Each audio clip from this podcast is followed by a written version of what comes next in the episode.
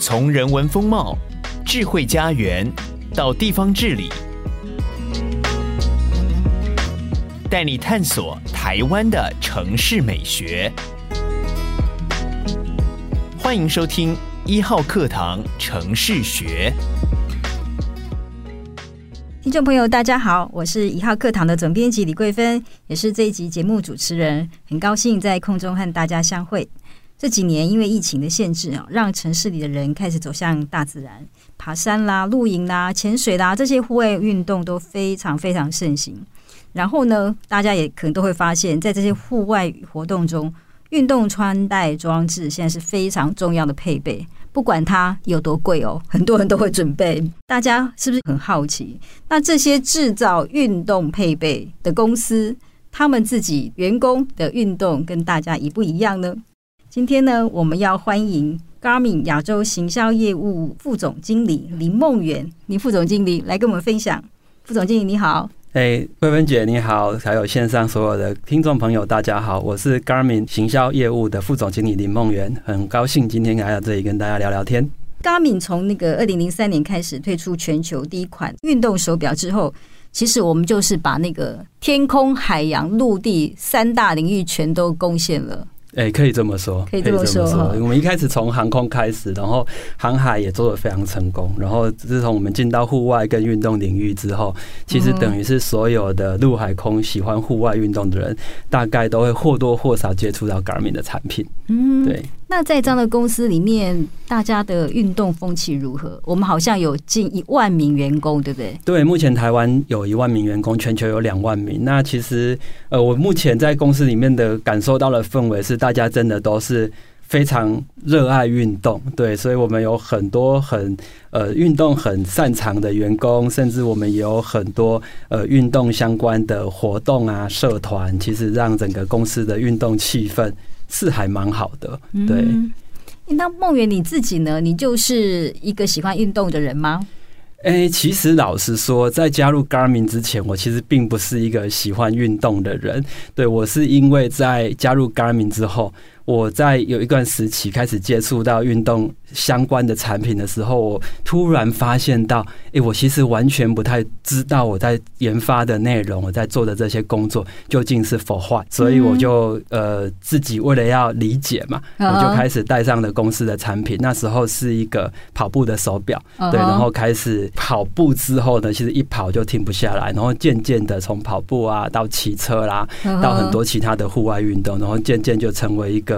也晒很黑的一个爱运动的户外人，对哦，哎，那我们刚一直想问的是，呃，我们知道我们在那个 YouTube 上面会看到 Garmin 推出一个那个极限面交的那个活动，嗯，你也是其中一员。对，这个活动这么有趣是怎么来的？OK，我们一直有在赞助一些运动员。或者是一些呃意见领袖，喜欢运动的意见领袖，然后每次只要有新产品发表的时候，我们都希望这些运动员啊或者意见领袖可以提前帮我们使用，然后在他们自己个人的社群媒体来分享。那我们今年其实推出了一个还蛮旗舰型的产品，就是一款叫做 Finish 七的这种呃户外三铁登山的运动手表。于是我们就找了现在在台湾登山界非常有名的一个意见领袖，叫做张元直，然后呃。在电话跟他邀约的过程中，就想说：“哎，我什么时候可以把这一只手表交给你？你帮我测试看看。测试完，如果你觉得不错，你可以帮我们写文章推荐一下。”嗯，那张元子就说：“你要交这只户外手表给我，那你要跟我约哪里？绝对不能跟我约捷运站哦，不然这样好了，我们约大雪山。”天哪，这是害人的点子啊！对，然后所有人听到就傻眼，可是下一秒。其实大家从傻眼转为兴奋，对啊，为什么我们不来试试看？我们就直接约到大雪山跟张元直面交一只户外登山用的手表。哇！对，于是几个负责的同事就跑到我办公室来跟我讲这个 idea。那他们其实那时候也战战兢兢啊，就想说我们是一个这么务实的公司，我们会。老板会同意我们要来做这种很疯狂的举动，而我听完觉得，哎、欸，这 why not 的，这点子超酷的啊！对呀、啊，超酷的。身为 Garmin，我们就应该要来来雪山面交，怎么可以在捷运站呢？对，于是大家就出发了。那我们的同事其实花了两天一夜的时间才攀爬上大雪山，然后张元子他是当天单攻，就是用一天就走完我们两天走的行程，然后真的也在雪山上面完成了这个面交。那这个东西不容易完成之后，其实就我们有把它做成记录，在社群上分享，然后包含张元子那边也做分享，那就引起还蛮大的好评跟骚动。对，哦，那武岭这件事情呢？对，那后来其实。我们随后又推出了潜水表，对，那潜水表我们就当然嘛，一样不能在捷运站，所以我们就就约到了蓝屿的海底去面交。然后在今年的七月的时候，我们有另外一个自行车码表也要上市。然后我现在最喜欢的运动里面是骑自行车、骑脚踏车。那这这个负责的同事又跑来跟我讨论说，诶，最近冯俊凯他从欧洲回来台湾，对，那。也有意愿来使用我们的新推出的码表，那也跟他约好要到五岭去面交。请问副总，你可不可以？我想五岭，然后为什么要副总你呀？对啊，他就说因为。我有在骑车啊，我也算是公司有在骑车的一个大家认识的人物之一，希望我出面。那当然，事实上我们公司有一些一起参加过环台赛的这种精英的自行车的以前的选手，现在的同事这样子。对，那他们的确可以独立去完成这件事。那他们希望能够有一个平常人，像是我，也可以来一起加入这个面交的活动。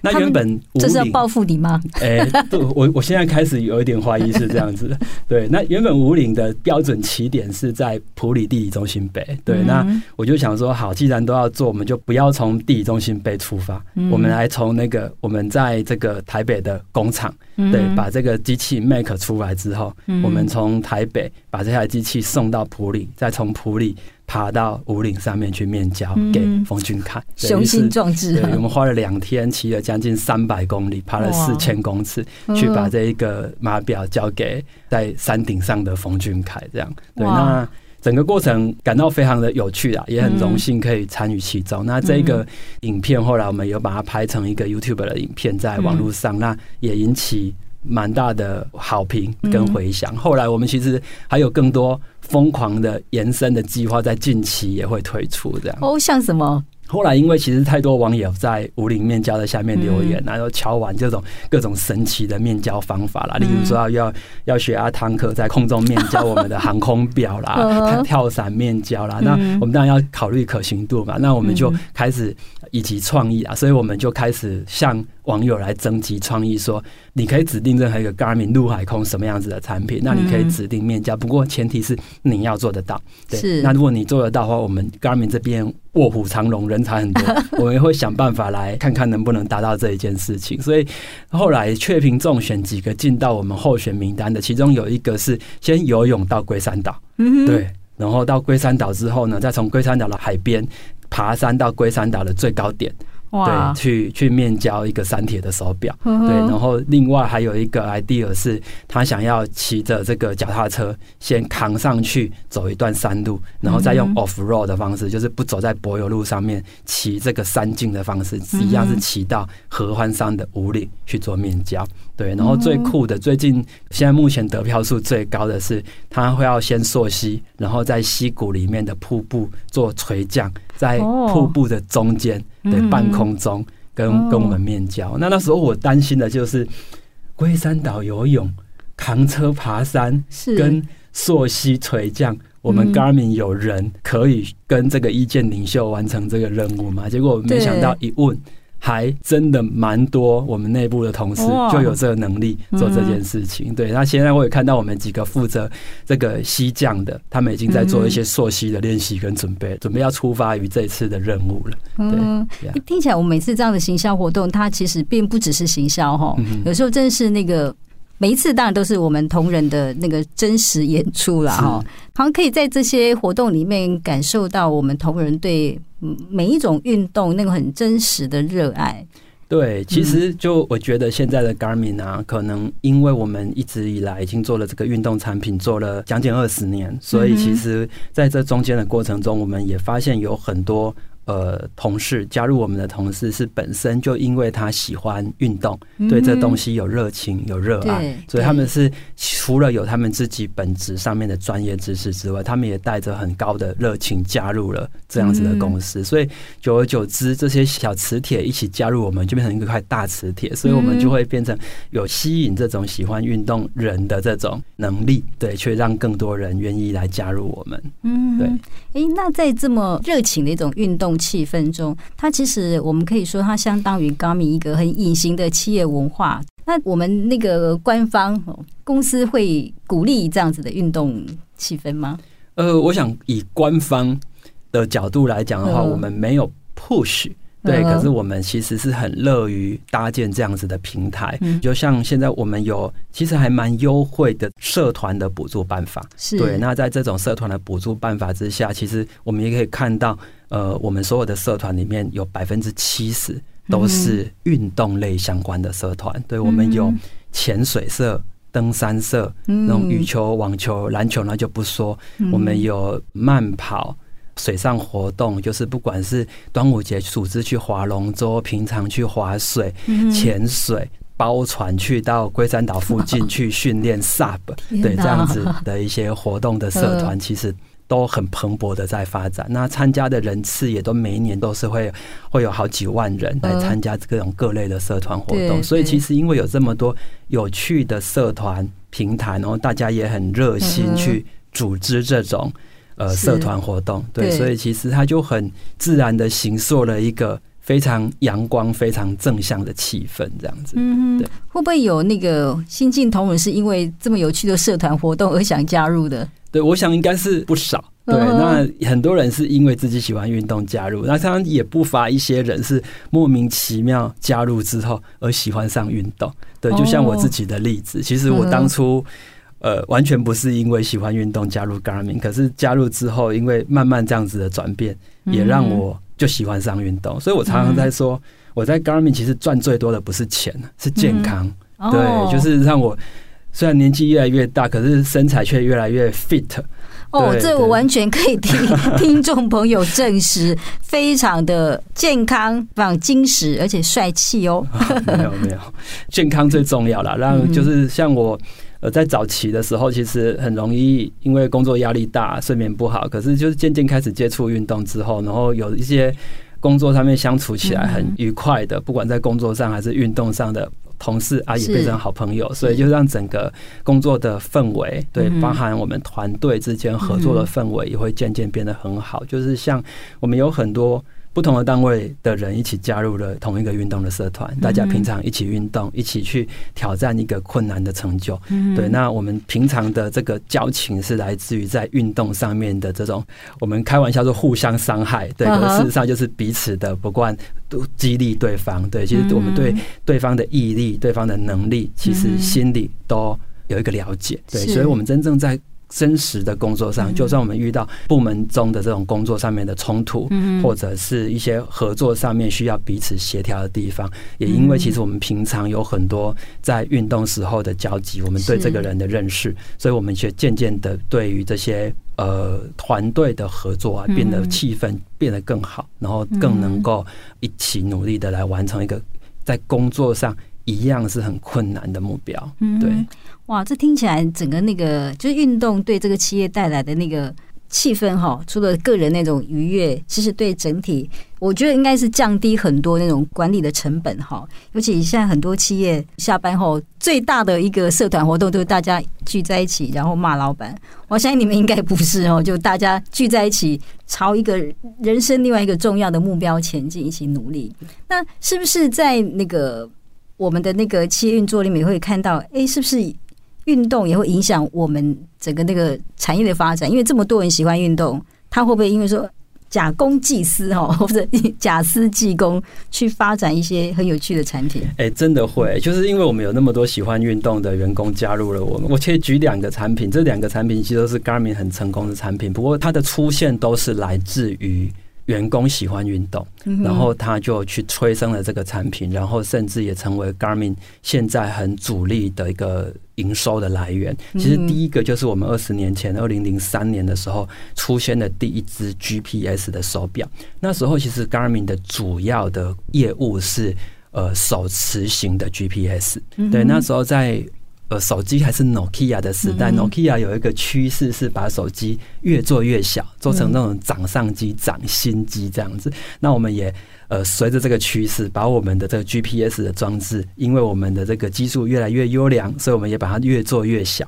可是小到一个程度之后啊，突然间在某一代产品就卖不出去了，最主要的原因是因为它太小了，在操作上面啊变得很不方便，对，不容易操作。嗯、那突然间，这个所有的荧幕啦、电池啊、主机板啊，哦，这些呆料啊堆积如山，嗯、对。那这时候我们其实大家都很烦恼，就是接下来这这个产品卖不掉怎么办？那公司还没有到规模非常大，这是一个很大的一个经营上的一个挑战。有一个喜欢跑步的同事，就突然突发奇想，他也不敢直接跟老板提案，他就自己默默的用自己下班的时间去更改了这个机器上面的软体，把它改成一个巫婆在追着这个使用这个 GPS 装置的人，然后在这个机器，因为他机器很小嘛，他就自己找了一条魔鬼粘，把它粘在了手上，绑在了手上，然后就成为一个可以。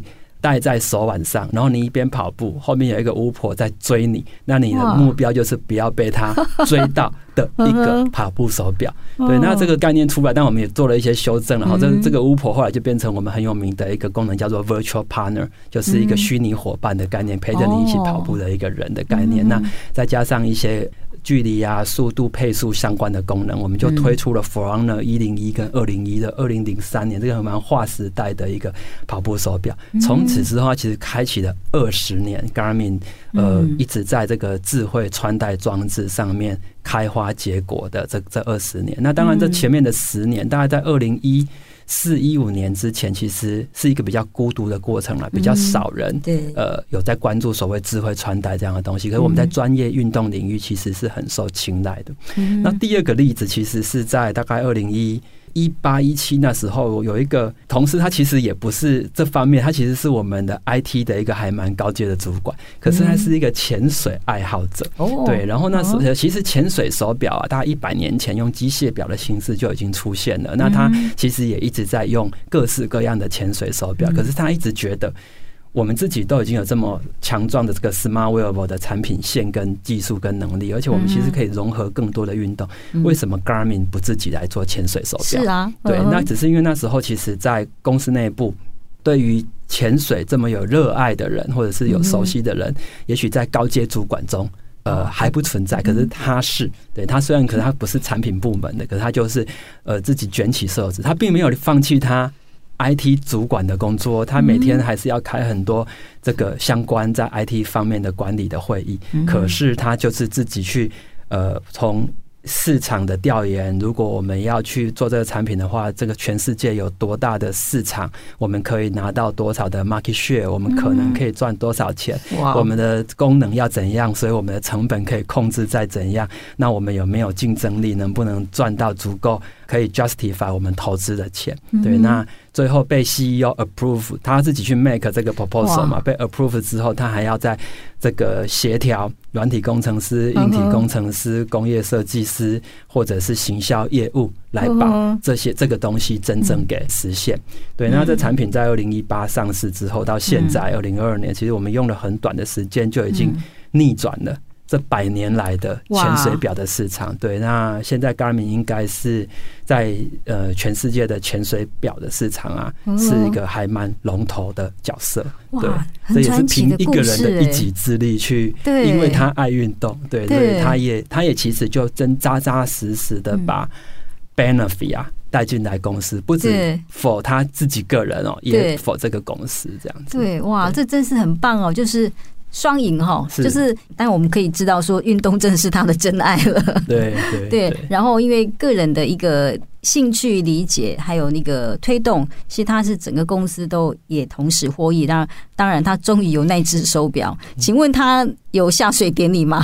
他的那只手表？有啊有啊有啊！他为了要测试产品，他每次下水都是两两只手戴满了各种表。对对，然后我就说，你这样子的那个潜水不是变得？比较没有乐趣了嘛？平常你都是很 enjoy 的在在水下的时光跟世界。他说对对，而且他就是为了产品要好，所以他其实花了更多的时间、更多的心思。对，不管在产品测试，还有他很多原本 personal 的这种潜水假期，也变成产品测试期。就他非常的 enjoy 啊！到今天哦，我们还继续的在迭代我们下一代的产品，他还是非常努力的在钻研这件事情上，而且同时他仍然在这个 IT。的技术上面没有松懈，对，哇，真是非常拼命啊！为了所爱哈，对，其实就是大家热爱这样子的运动，然后就也算是圆自己的梦了。我相信，虽然他很累很辛苦，对，那我们也很感谢他。然后我相信他自己可能也因为这样子，也获得到了一个还蛮大的成就感。那有一天，他应该也可以很骄傲的跟其他人说，就是。我 make 了这个东西，对，对，我觉得这也是一般那个上班族或工作人的梦想哦。你可以做自己所爱，然后爱自己所做，对，真是太赞了。这个尤其是运动这样子的东西，它、嗯、它其实跟科技的结合，它真的还有很多的商机。这是第一点。嗯、第二点，其实它真的是可以带给不管是个体或者是整个社会，是很有福祉的一件事情。嗯、对，是。听众朋友，我们这一阶段先休息一下，等一下回来。这一集城市学的焦点城市是台北市。城市学要 give a shout out to 台北市。如果你是台北市民或是热爱户外运动的人，请花十秒钟订阅我们的频道，给我们五星好评并留言，用行动支持我们制作优质的节目哦。听众朋友，大家好！你现在收听的节目是《城市学》，我是主持人李桂芬。今天节目我们邀请到的嘉宾是 Garmin 亚洲行销业务副总经理林梦圆。总经理你好，桂芬姐好，还有各位听众朋友大家好。刚谈到的那些故事真的是都非常有趣哈，尤其是。最后面提到说，有些同事因为自己的热爱，然后创造自己梦想中的产品，然后也推动了企业的成长。我相信外面很多人一听，应该会很好奇，或很想问说：诶，那有没有其他那种梦想中的工作，是我们这些喜爱运动人也可以做的？其实，我想很多人会觉得进来 Garmin 工作，应该都会每天都在玩，好，好像很好玩，对。有一部分是蛮好玩，不过我还是先重申一下，我们还是有很多本职专业的工作。倒是最近有一个工作的本职专业工作啊，它有一点有趣，对，就是因为我们有一个呃脚踏车室内训练台的产品，那我们里头也提供了这些虚拟实境的骑乘，就是在这个室内训练台上面，我们可以用呃软体模拟的方式，让你骑遍呃全世界。每个角落优美、美丽还有有名的自行车道，对。那我们为了要收集这个全世界的自行车道，我们就有发出了一个工作的 offer。这个人的工作其实就是真的就是欺骗全世界的自行车道。他还刚刚完成了整个美国的自行车道、泰国、日本。韩国对，那都紧锣密鼓的。之后可能是纽澳，等到我们冬天、他们夏天的时候，他要去纽澳负责骑脚踏车。那他会负责操作这些设备。我们要把整个呃道路的实景的资讯，还有路面它是砾石路、石板路、柏油路的这些资讯，最后要在模拟器还原，所以他要忠实的去给录制出来。对，所以他就是一个每天到各个著名的自行车道去去收集。去骑车这样子的工作。当初我们发出这个工作的这个 JD 到这个人力网站的时候，其实也引发了至少我身边的一些喜欢骑脚踏车的朋友对运动圈的一些骚动，甚至有一些还蛮顶尖的运动员跑来跟我说。只要你付住宿费，我什么都不要，你就让我去欺骗全世界的自行车道。对，那当然后来我们还是找的人去完成这个工作了。不过我还是要重申一下，这工作听起来梦幻哦。不过因为他们其实每天都得要做呃非常大量的这种劳动的工作，第一点。那第二点就是到呃工作结束之后还要呃非常。精密跟缜密的把他们给收集到的资料做一些后处理，以便我们之后才可以把它呃到这个我们的模拟的软体上面去做实现。对，所以他们其实还有很多专业跟辛苦的地方。对，那只是说从外面来看这些事情的话，都会觉得这东西非常的有趣。那我也必须说，的确这里面最有趣的地方就是。可以把自己喜欢的东西跟原本工作就要付出的这心血跟劳力，至少做一个结合啦。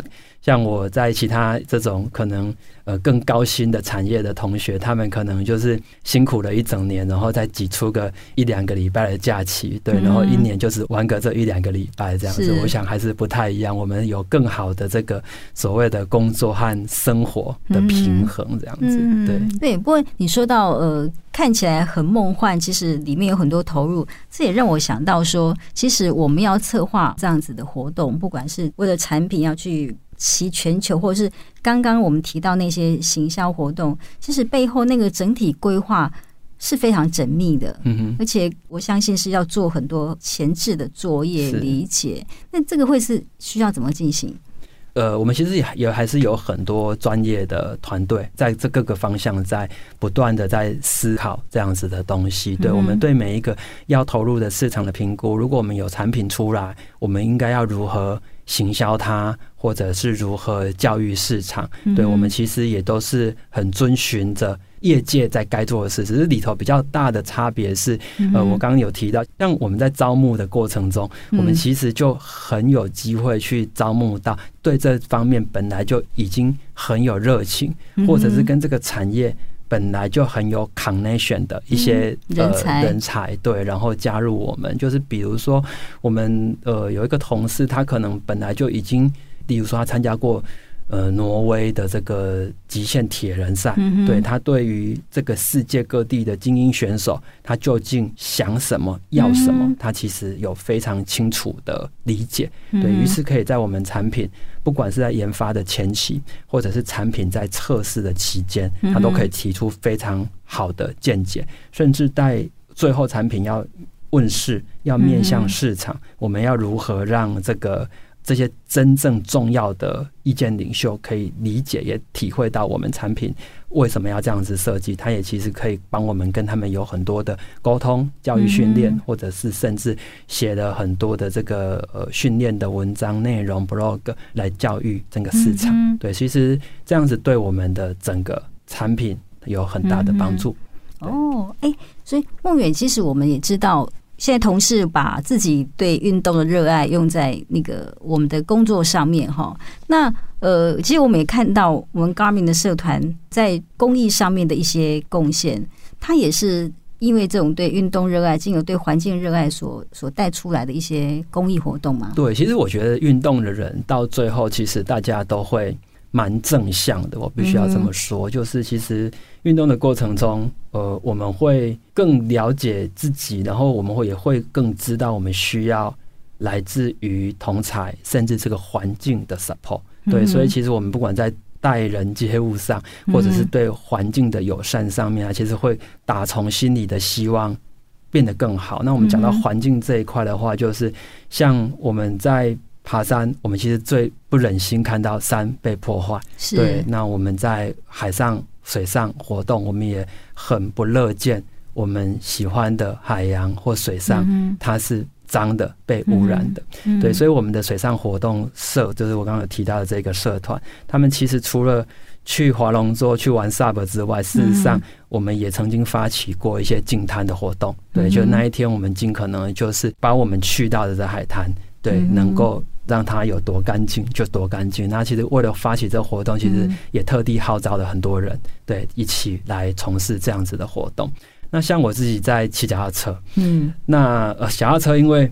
这个就比较不好意思，因为我们在脚踏车上面，我们追求速度，我们其实很难看到路边不干净，我们就拖卡停车 在那边，在那边收垃圾，那会有危险哦。对，会有危险。所以其实我们能够要求自己的是，例如说，我们会去跟所有的社员教育说，如果我们要在这个运动的过程中，不管是吃能量棒、吃果胶，我们要怎么撕开这个包装的缺口。让它不要再额外制造垃圾，然后要如何快速的收到你身上的口袋里头。对，我们希望能够务必做到，我们走过，可是不会对这个环境造成负担。甚至有一些其他不见得与环境相关的这些公益活动，我们也曾经去赞助。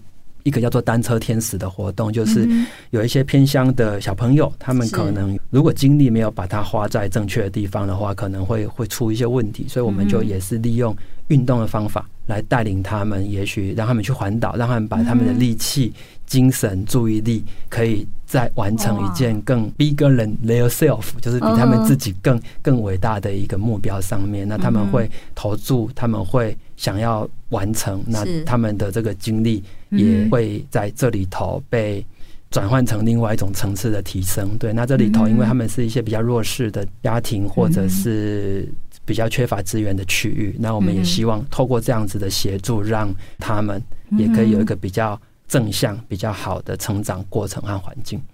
对，诶，其实后面有很多会涉及一个举办活动的能力。哈，这个举办活动能力其实也是运动带来的一种。更扩大的能力哦，哦，这种能力会回馈回应到工作职场吗？哦，当然会啊，就是在这个社团里头，有很多的同事，呃，可能半推半就，或者是有些自愿的出来担任社团的干部，对，然后他要来帮我们组织一些一些活动啊，或者是制定一些游戏规则啊。其实我们或多或少透过这个机会，有办法见识到一些同仁。他在另外一个方向的，像领导能力、协调能力、组织能力。那说实在话，这个当然有一些可能，因为是很年轻的同事，他可能刚刚加入这个公司不久，在呃专业上面，在自己的部门里头可能还不是顶尖。可是我们其实透过这样子的方法，我们也可以或多或少发觉，其实有一些人拥有这样子的领导力、个人的。潜力在这样子的这种互动的机会中是被看见的。对，欸、那如果回到公益啊，社团做公益，呃，Garmin 有一个很有名的社团，刚刚提到的那个海底，对，我们的对，有一做就是海底那个海底寻宝，我可以这样讲吗？但寻的不是那个那个一般的宝藏哦，是那个废弃物，嗯、在这一块是不是？他的那个进行也是一个很专业的一种活动。对，事实上报名这个活动的同仁超过一百位。对，那我们要能够，因为我们要在近滩近海嘛，那我们近海其实有有一些要进到海里头的去做一些真实执行，就是海中垃圾的这个工作。对，所以其实我们都还有一些嗯比较严格的，从上这些海洋知识的课程，一直到去检验跟测试你在水下。的这个运动能力，对，所以最后这一百多个同仁里头啊，也只有十四个人，他是能够真正负责在海里头的这个净滩的动作。那其他人其实还是可以扮演一些协助的角色，对。所以其实我们对于这方面的，不管是在专业还有这个认真，就是严肃面对这件事情的要求上啊，还是非常的对，非常的谨慎的，对对对。因为我觉得很有趣，就是。真正热爱运动人，他们都知道什么是运动安全。嗯哼哼。那可能我们一般人就想，哇，很有趣，然后很刺激，就去做了。您在这方面有什么体悟吗？关于运动安全？嗯，有啊，其实蛮多了。我我就讲我自己第一次，呃，去跑这个跑步，因为我我就说我因为工作不懂，所以我带上了公司的产品，然后我就开始去跑。然后一看啊，跑步这么简单，从小就会跑，谁不会跑呢？于是我就在河边就开始 用那种百米的速度狂奔的。不到一公里，我就躺在路边 喘了，完全发现哇，原来原来跑步是不是小时候在操场运动会的那么一件事情？它其实有很多的策略，然后包含像配速，然后如果你要在长距离的话，你的营养补给的各种训练、各种呃能量系统的使用，其实都是非常重要的。所以其实我们后来也就开始慢慢的也理解、也重视这些呃。包含运动的科学，包含安全的防护，该休息得休息，或者是呃出发之前有什么特别需要注意的东西，我们都会特别的去提醒跟注意。对，那也因为嗯越理解啦，其实我们也会对这样子的越敬畏对对，这样子的整个专业还有安全的养成会会越敬畏，所以我们会让我们所有的来一起参与的同仁啊，也能够认识这些事。所以其实像就以我自己参加的这个单车科学社，对，事实上我们在这个课程中，我们在这个社团的活动里头，不仅仅是出去骑车厮杀而已，我们还有很多呃，但疫情期间哈，去年我们有很多这种线上的这种。科学啦，或者是健康防护啊、安全防护相关的课程，会在出发之前，就是进行这种重要比赛之前，不断的提醒大家，让大家知道如何安全跟正确的完成这一项运动。哇，这个观念真的很重要哎！是，对。对，而且其实我们有很多的产品，其实也都已经有把这样子的概念就都做进去了，包含像。嗯，像跑步好了，就是它有一定的休息的时间、恢复的时间。那先用脚踏车好了，就是对于后方的来车的这些安全的防护，其实我们都有做成相关的产品，所以我们也都会去教育。对，一起来参与活动的同仁也要能够会使用、嗯、会理解这些东西。嗯嗯，所以我现在理解为什么 Garmin 的那个产品这么贵哦。但是我们一般非专业的人也会觉得，嗯，我应该要拥有一支比较安全。是啊，是啊。其实我们什么样子的产品都有啦。其实就一些很 lightweight 的运动，我们也也有非常初阶产品可以让大家来体验。那呃，对于那些比较精英的运动员，嗯、我们的确也花了很大力气。为他们量身打造适合他们的产品，对，嗯，是，哎，最后呢，我请孟远来跟我们的听众朋友分享哈，我们 Garmin 推企业的运动这么多年，虽然说它不是用一个很强硬的方式，我们可以用社团来鼓励大家参与。你对其他企业如果也想要推这种企业文化，你有什么建议？我想，呃，刚刚的分享里面，我有提到，就是呃，站在企业的角度，我想我们是尽可能的去搭建一个健康，然后让大家可以在上面，就是呃，organic 的，就是有机的去发展出来的一个呃健康的企业环境。对，所以其实我们有比较优渥的这种企业。来支持的这个呃社团相关的办法，对，然后我们也会很鼓励员工可以去多做这些事情。那我们也曾经呃做过一些呃比较跟绩效挂钩的这些运动奖励，可是后来我们发现它可能不是那么的好，因为其实每个人可能会因为自己的家庭啊、工作啦、啊，就是照顾生病的家人或者是生生小孩等等的状况，他不见得是可以。呃，在每一个时期都这么投入的运动，所以我觉得最重要的事情，反而是我们去呃创造跟维护一个良好的这种运动的氛围，然后让大家很 access，就是随时都呃垂手可得，可以得到这样子的资讯，然后呃，然后可以很无障碍的去加入。任何一个下班后的这个运力教室里面的瑜伽，或者是旁边操场的跑步，让大家可以很很没有负担的想去就可以去的状况底下，他的这个呃参与会渐渐提高。参与提提高之后，其实大家运动的人其实会分泌很多多巴胺，然后呢，对，然后也会变得比较正向、比较开心，然后也会像我们开玩笑讲，就是互相伤害嘛。就是我发现这么累。这么好玩，就不能只有我这么累，不能只有我知道这么好玩。对，其实我们就会不断的这种叫推坑嘛，就是不断的互相去拉人进来。我们这样子的社群，这样子一个拉两个三个，其实久而久之，它这样子的这个氛围就会自然而然的扩大。我们这个运动社团是每一年都比每一年多啦，对，是一年比一年多，所以可以看到这个这样子的气氛的确是有正向的在做，所以就给其他呃。对，有有意来推展这样子的这个运动气氛的企业，我想我们就一开始好好的去搭建出一些平台。然后另外，其实我觉得像我自己本身的参与，对，就是可能是公司的主管的参与，它其实也是一个带动跟鼓励的作用。如果说今天公司的主管到九点多还在那边加班，可是员工就不好意思跑出去骑脚踏车了。是，对。那如果现在我六点就在骑脚踏车了，大家就会觉得，嗯，哎、欸，好像我应该去跟老板去骑脚踏车了。对，那当然，我想还是再强调啦，就是我们对于工作的这个呃品质的重视，其实还是很高的。对，只是我们相信，其实有一个更平衡的生活，对生产力是一种帮助，绝对不是一种伤害。嗯，对，其实呃，听到这里真的很有感触哈，就是呃，梦圆是一个管理职哈，从管理的角度来看，同仁的那个健康，或者是说这种运动的气氛，它不只是真的不只是个人让个人身心愉悦，它对整个那个企业文化哈或管理上面，我想梦圆有很深刻的这种经验，可以让我理解。搞不好最节省成本管理方式就是大家一起来运动。对，包括我们总经理啊。